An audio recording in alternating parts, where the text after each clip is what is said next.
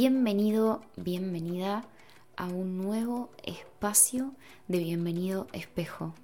Mi nombre es Lucía y por este medio tengo la intención de compartir contigo recursos, herramientas, miradas que te ayuden a profundizar en tu autoconocimiento y a mejorar la relación que tienes con los demás, ya que entiendo que ambas cosas van de la mano.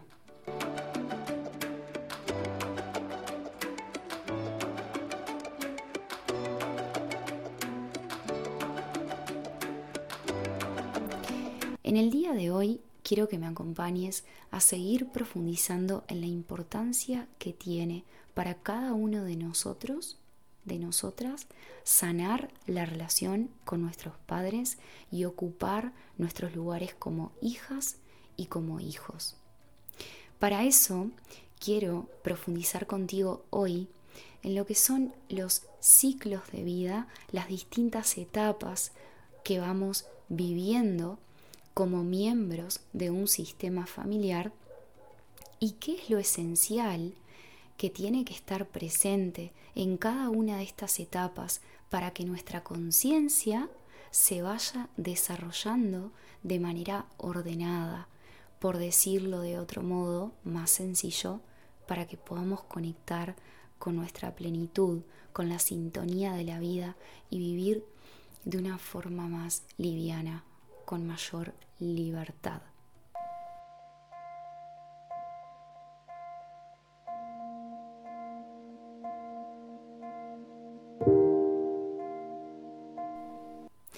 Me voy a remitir en esta oportunidad al libro Historia, Historias que se cuentan en silencio de Carlos Bernués, donde el autor explica allí estas etapas que te cuento, estos ciclos de vida a los que me estoy refiriendo. Nuestra vida, desde esta óptica, empieza con lo que es la primera etapa, la etapa de gestación. Esta etapa va desde lo que sería la concepción hasta nuestro nacimiento. En esta etapa, nuestros padres, principalmente nuestra madre, está sumida, inmersa inconscientemente en una activación de recuerdos, emociones, sentimientos que tienen que ver con sus propios padres. ¿A qué voy con esto?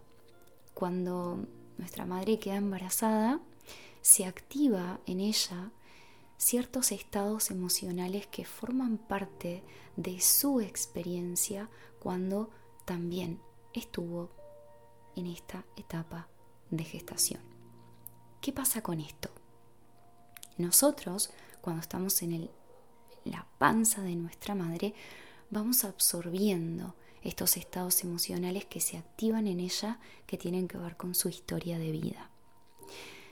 ¿Qué es lo esencial acá?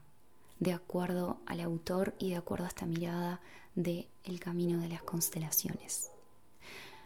Lo esencial es la relación que nuestra madre tenga con la figura paterna durante esta etapa de gestación. ¿Qué va a ser importante acá? Procesar adecuadamente situaciones difíciles que tengan que ver con abandono, con ciertas tensiones, con ciertas preocupaciones, que tienen que ver o que tengan que ver con la mirada que ella tenga hacia nuestros padres.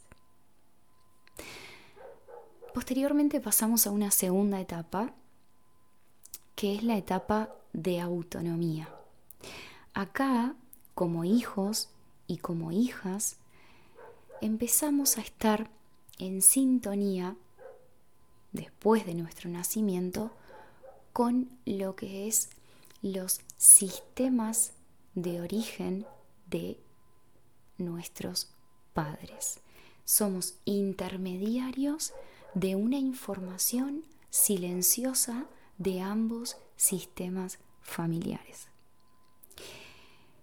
La autonomía se desarrolla bajo lo que es lo que se conoce como la esfera de la madre. Acá, en esta etapa, nosotros vamos desarrollando nuestra autonomía estando más en contacto con nuestra madre. Acá, en esta etapa, sigue siendo fundamental la mirada que nuestra madre tenga hacia nuestro padre. Voy a abrir un paréntesis acá ¿A qué me refiero con la mirada? En constelaciones se habla mucho de mirada porque se hace referencia a una imagen interna.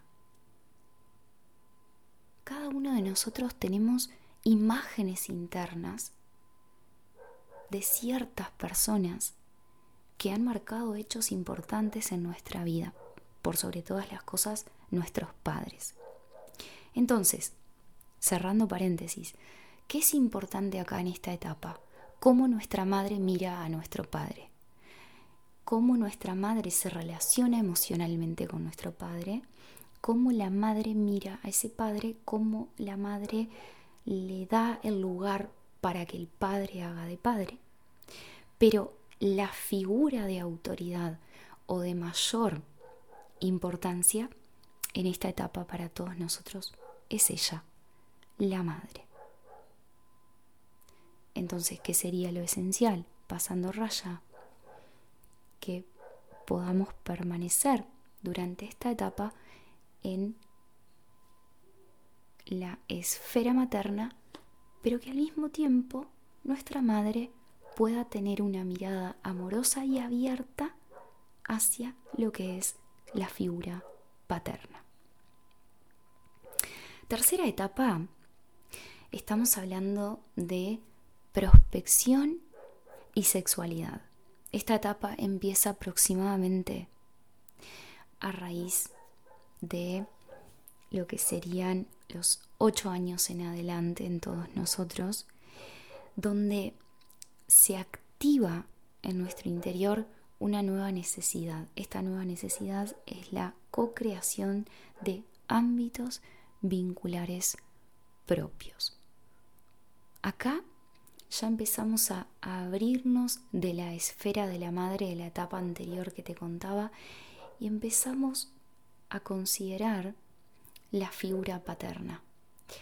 Porque la figura paterna en esta etapa nos empieza a regalar, a brindar la parte de nosotros que empieza a conocerse a sí misma por fuera de la identificación que hemos armado dentro de la esfera materna. Por decirlo de una forma más sencilla, empezamos a desarrollar ese quiénes somos más allá de nuestra madre. ¿Cómo es el mundo más allá de lo conocido? ¿Cómo es el mundo cuando voy hacia el mundo? Y para eso es importante esta figura del Padre. La cuarta etapa, hoy no voy a profundizar en esta etapa, es la pareja. La quinta etapa es la crianza y la sexta etapa, presencia y retirada. Pero quiero que me acompañes a ver juntos cuáles son los movimientos de la conciencia que se producen en nosotros, que se pueden producir en nosotros cuando estas primeras tres etapas, gestación, autonomía, prospección y sexualidad, de algún modo han sido, no han sido satisfechas de una forma sana, o mejor dicho, le ha faltado lo esencial porque la vida es así. Porque en realidad, si hablamos de la vida en sí misma, a todos nosotros nos ha faltado algo, todos nosotros en algún punto sentimos que nuestra madre no hizo las cosas como a lo mejor las tendría que haber hecho, quizás no contamos con nuestros padres como nos hubiese gustado, ¿no? Esas cosas que se dan. Entonces, lo que quiero compartirte ahora a continuación es que en la medida que de algún modo lo esencial no haya estado presente, cómo eso ha impactado en etapas posteriores de nuestra vida. Entonces acompáñame a observar lo siguiente.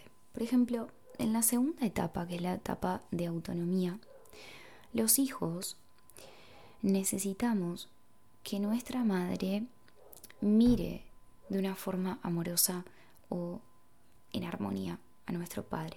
Recordemos que la etapa de autonomía viene a ser desde que nacemos hasta que tenemos aproximadamente 6, 8 años. Entonces en esta etapa, que es cuando encontramos nuestra autonomía dentro de la esfera materna, necesitamos estar experimentando una cierta cercanía hacia nuestra madre. La necesitamos sentir abierta, necesitamos sentir que contamos con ella, necesitamos que podemos ir hacia ella. Muchas veces lo que ha pasado es que esa madre, una madre, a lo mejor no ha estado lo suficientemente disponible como para que podamos sentir que contamos con ella. Quizás esa madre mm, ha pasado por depresión, quizás se ha ido y no ha estado como nosotras, nosotros la necesitábamos. Entonces esto tiene sus consecuencias porque luego, cuando de algún modo estas etapas, particularmente esta que te estoy compartiendo de autonomía, no ha estado lo esencial, le ha faltado, ese anhelo, esa herida, continúa activa en nosotros. Entonces, ¿qué hacemos? Nuestra mente empieza a proyectar relaciones basadas en esa herida latente. Y me voy a ir a las relaciones de pareja, por ejemplo. Cuando hemos sentido que ese anhelo de conectar con esa madre que no estuvo está latente, pero inconsciente. Es posible que entablemos relaciones donde nuestro principal atractivo sea entablar vínculos donde ese amor maternal pueda ser experimentado.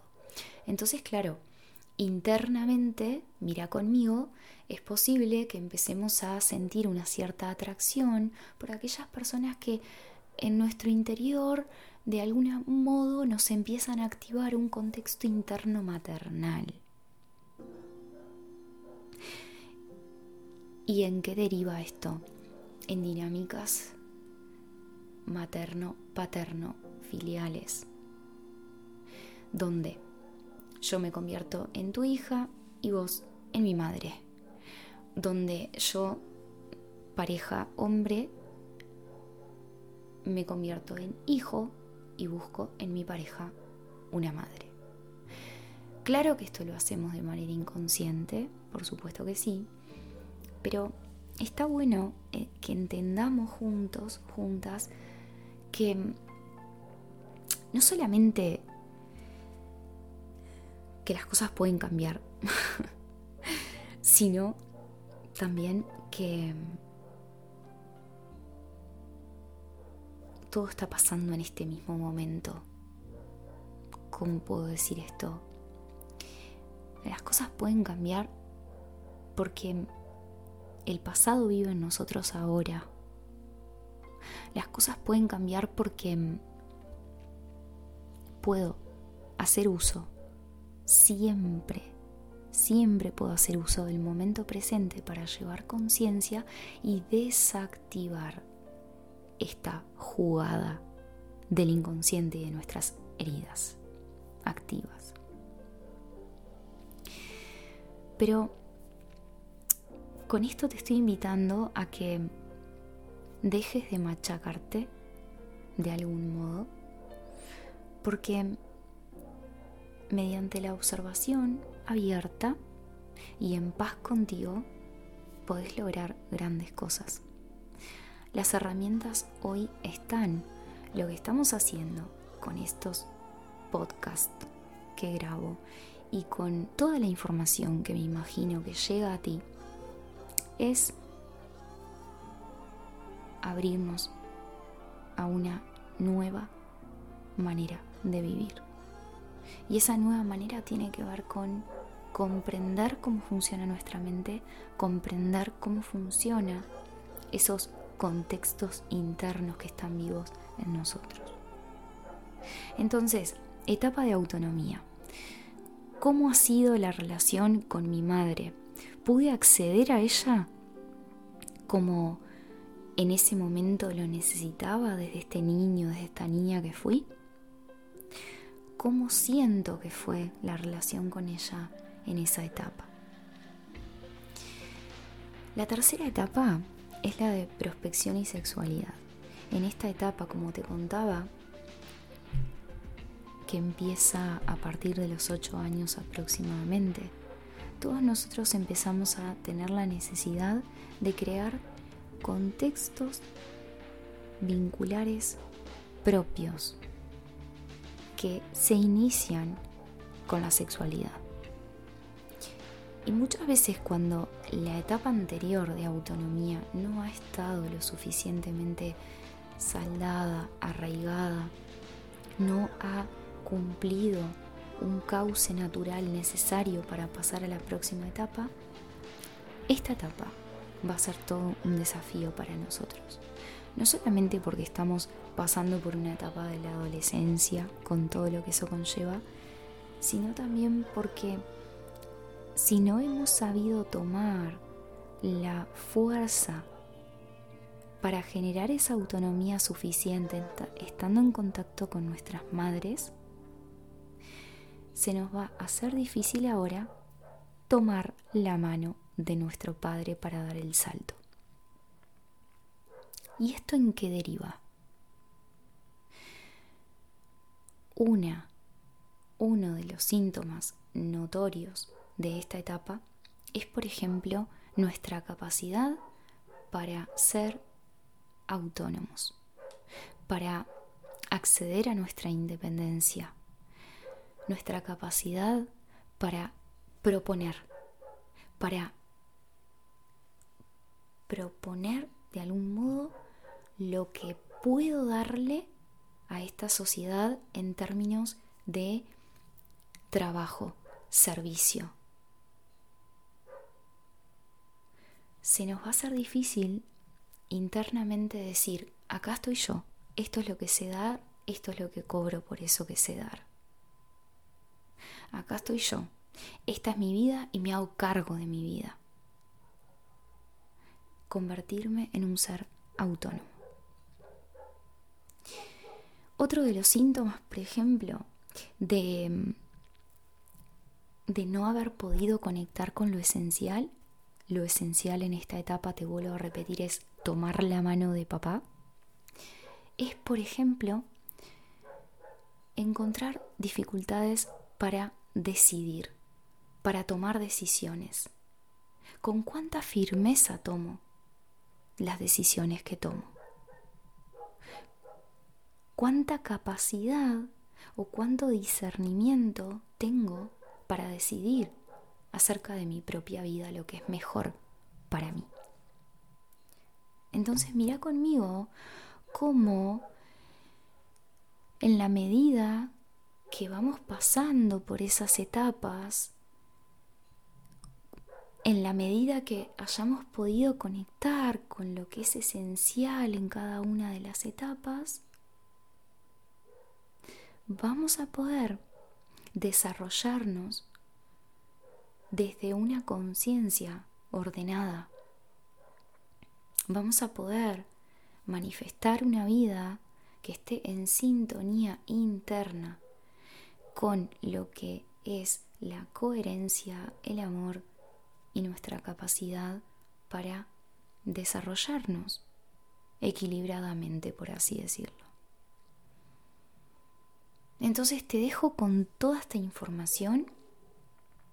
Quiero contarte que hace ya un mes estoy compartiendo un programa que le puse ocupar tu lugar, donde mediante cuatro encuentros te acompaño a que puedas comenzar a dar pasos en lo que es ordenar esta conciencia grupal en relación a tus padres para que puedas así ocupar tu lugar, ocupar tu lugar en sintonía con la vida y puedas encontrar eso esencial que a lo mejor faltó en cada una de las etapas por las cuales viviste, gestación, autonomía, prospección y sexualidad, y puedas encontrar esta sintonía interna que está latente en ti y en cada uno de nosotros. Si te gustaría recibir información, la encontrás en mi página web www.luciagarcia.com.uy o puedes enviarme un mail a hola.luciagarcia.com.uy o me puedes escribir al teléfono más 598 988 298. Te dejo un gran abrazo y si te gustó este podcast, compartilo con quien consideres que puede interesarle y servirle esta información en este momento de la vida.